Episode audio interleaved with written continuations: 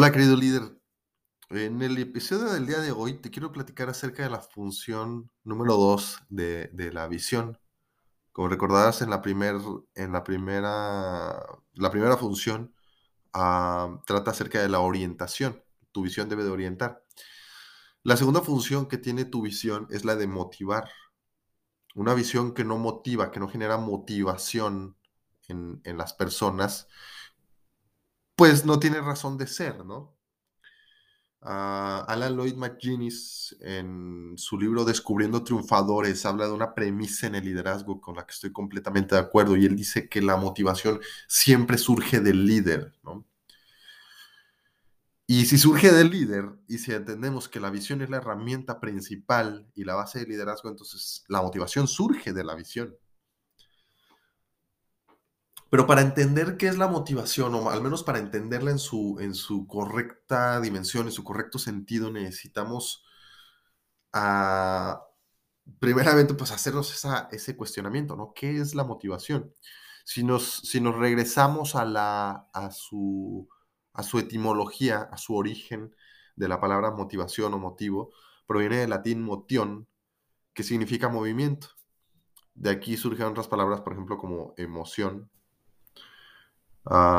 motivo, eh, etcétera, ¿no? Y todas ellas hablan de, movimiento, de acción, de algo que mueve, de, un motor, ¿no? También surge de ahí, es otra palabra que surge de, de motión. Entonces, motivación, hablando de liderazgo, es todo aquello que mueve a las personas. Y es importante entenderlo en esta dimensión porque estamos muy, muy mal acostumbrados a, De hecho, hemos pervertido el significado de la palabra motivación. Motivación en un sentido tradicional, eh, fuera del liderazgo, pues habla de, de, este estado emocional, ¿no? En el que estamos estimulados el que tenemos una tendencia, una buena actitud, a una actitud de, eh, que, favorece ciertas, ciertos objetivos, ciertas, ciertas acciones, etc. Entonces, por ejemplo, motivación es lo que sientes en la cena de, fin de año, cuando estás con las campanadas y las uvas y dices, este año voy a ir al gimnasio, ¿no? Para bajar lo que subí ahorita desde que empezó el maratón Guadalupe Reyes y lo que va a subir cuando me coma los tamales de febrero. Y entonces te inscribes en el gimnasio por motivo de tus propósitos y eh, vas los tres primeros días y estás muy motivado, ¿no? estabas motivado cuando hiciste el compromiso eh, delante de tu familia con las 12 uvas y estás motivado los primeros tres días a pesar de que ay, acabas adolorido, pero pues al cuarto, al quinto día a las dos semanas, pues la motivación ya se acabó. ¿Verdad? Entonces, lo que en un principio eh, fue una inversión de dinero para el, para, el, para el gimnasio, que pagaste 600, 800, 2 mil pesos de la mensualidad o a lo mejor de la anualidad, pues en este momento, dos semanas después o cinco días después, en realidad es un, más bien un, un sentimiento de desperdicio y dices, ¿para qué me metí?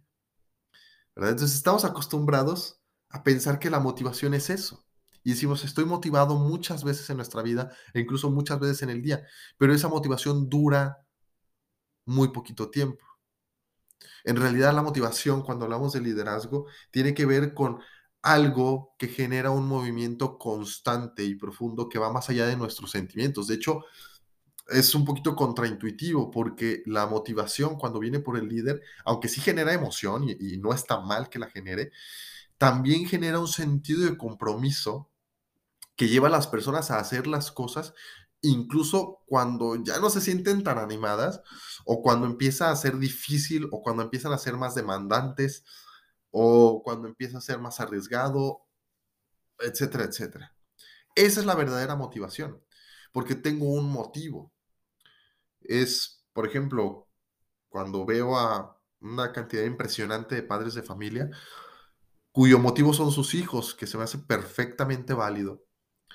y se levantan a trabajar enfermos, cansados, muchas veces desanimados, pero siempre con algo que los mueve, con algo muy claro que los mueve, que son pues esas personitas a las que trajeron a la vida. Entonces, el ser humano está diseñado para motivarse, para tener motivos. Y es trabajo de todo buen líder proporcionarle los motivos, al menos en un inicio, a las personas. Y es a través de tu visión, entonces, que puedes proporcionar esa motivación a las personas que están en tu equipo, a las personas que están en tu familia e incluso a tus clientes.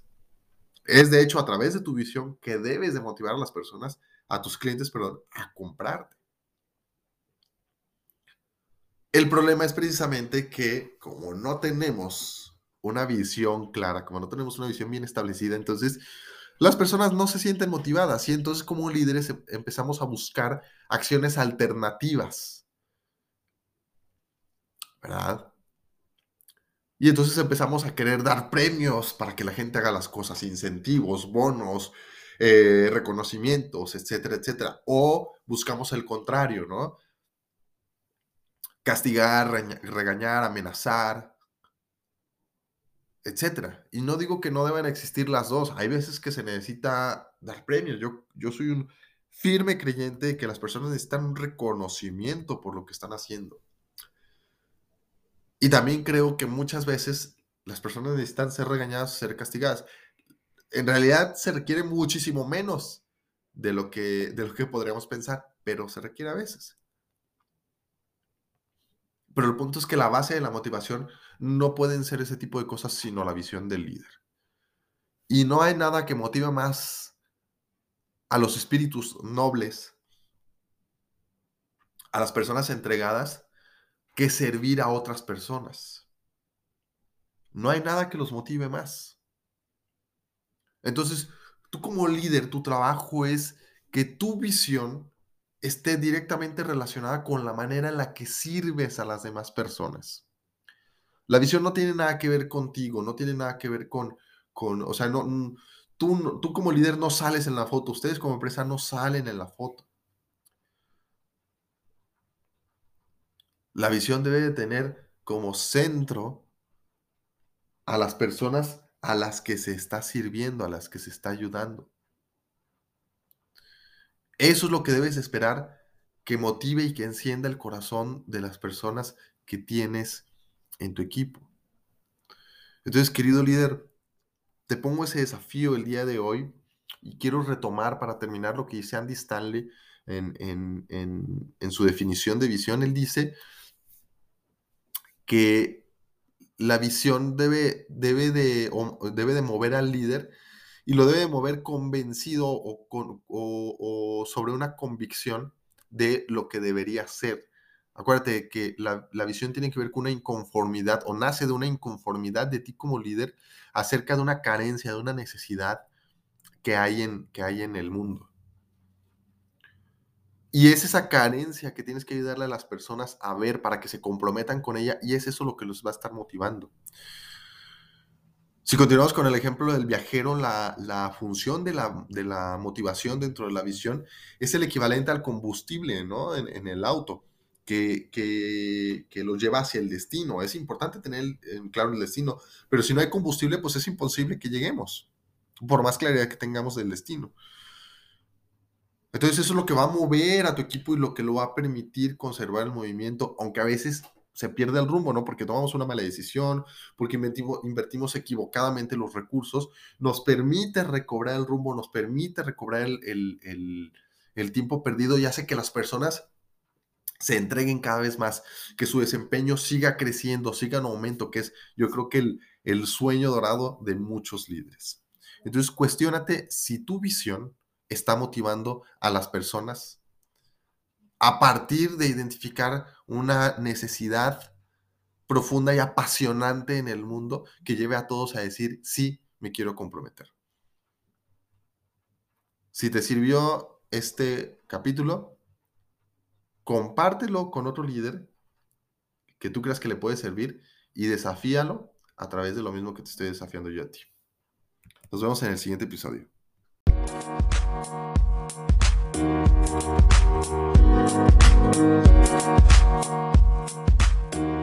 you.